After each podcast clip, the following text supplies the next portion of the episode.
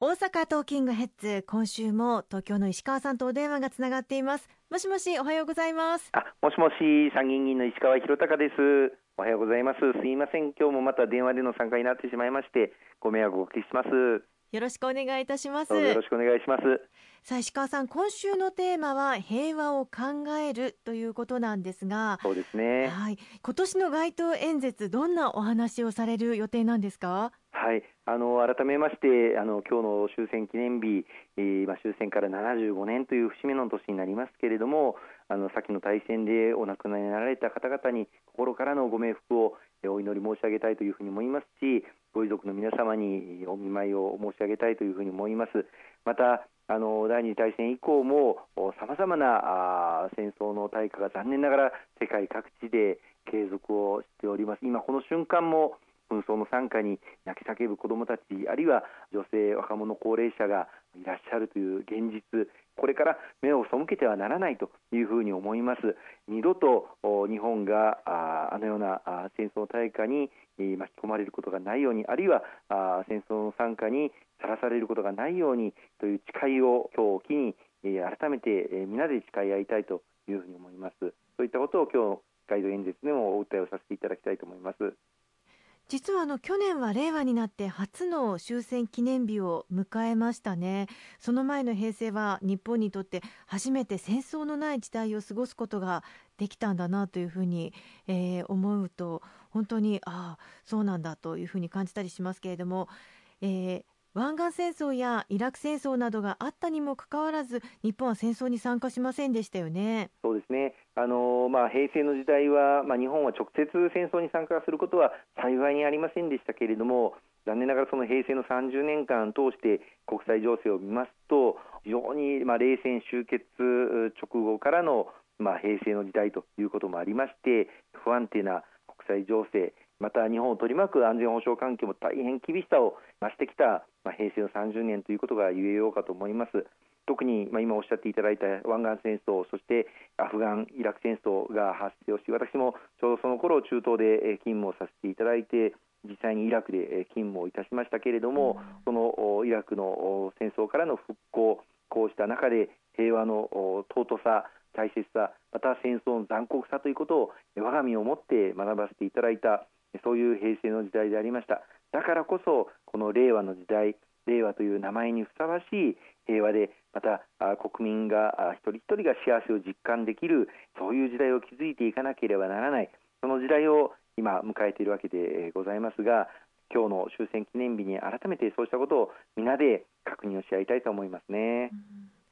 例えばあの北朝鮮の問題であるとか毎日のように自衛隊の緊急発進などもあったわけですが平和安全法制の成立というのは大きな出来事だったと言えるんでしょうか？まさにあの冷戦の終結からあのアメリカによるパクス・アメリカーナという時代を経てそしてその後この多極化の時代というふうにも言われますしあるいは G0 の時代と。いうことを言う国際政治学者もあのいらっしゃいますけれどもそうした中で日本を取り巻く安全保障環境は平成の時代を通じてまた今現在も非常に厳しい中にあるという認識に立たなければいけないと思います、まあ、最近でこそあの北朝鮮からのミサイル発射事件というのは、まあ、実際に起こってないわけですけれども、はい、何百万というミサイルが日本家庭に収めているそうしたミサイルを保有しているあるいは核開発を実際に進めているというふうに言われている中でいかにしてこの日本の平和と安全を守っていくのかそしてこの極東地域東アジア地域の平和と繁栄を守っていくのか我々政治に携わる者としてまた一国民として皆さんと共にしっかり考えていくことそして平和を構築していくための具体的な活動行動をしていくということが非常に大事だというふうに思います。まあ、そういう意味で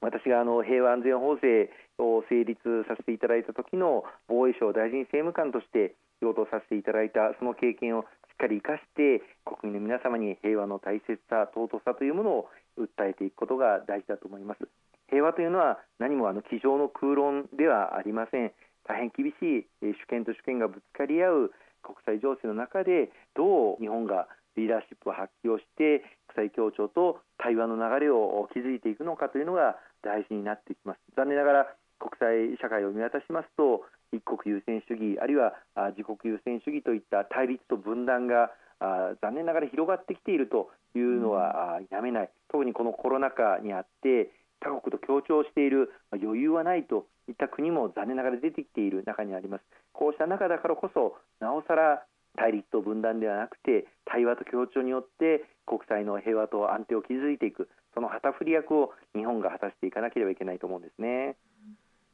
そしてそういったものを経て結果的にはまあ延期になってしまいましたけれども東京オリンピック・パラリンピックの開催決定であるとかその他国際的なイベントの数々も実現することができるというのも平和であるからこその証明と言えるんでしょうか？そうですねあらゆる社会活動、経済活動この根本に平和というものが社会において維持されていなければ何も実施することができないということを改めて我々認識しなければいけないと思います。まあ、昨年は G20 サミット、この大阪で開催をすることができましたし、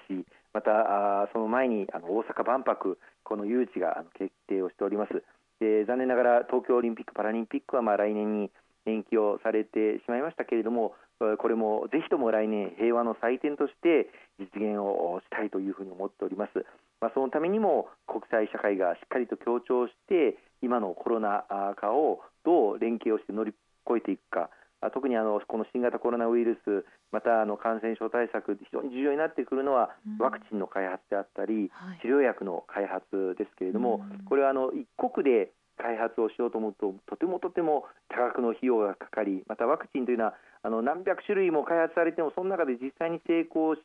実用化されるのっていうのはほんの数パーセントというふうに言われています。そうしますとある意味博打のような研究開発投資をしなければいけないということもありますのでなおさら国際社会が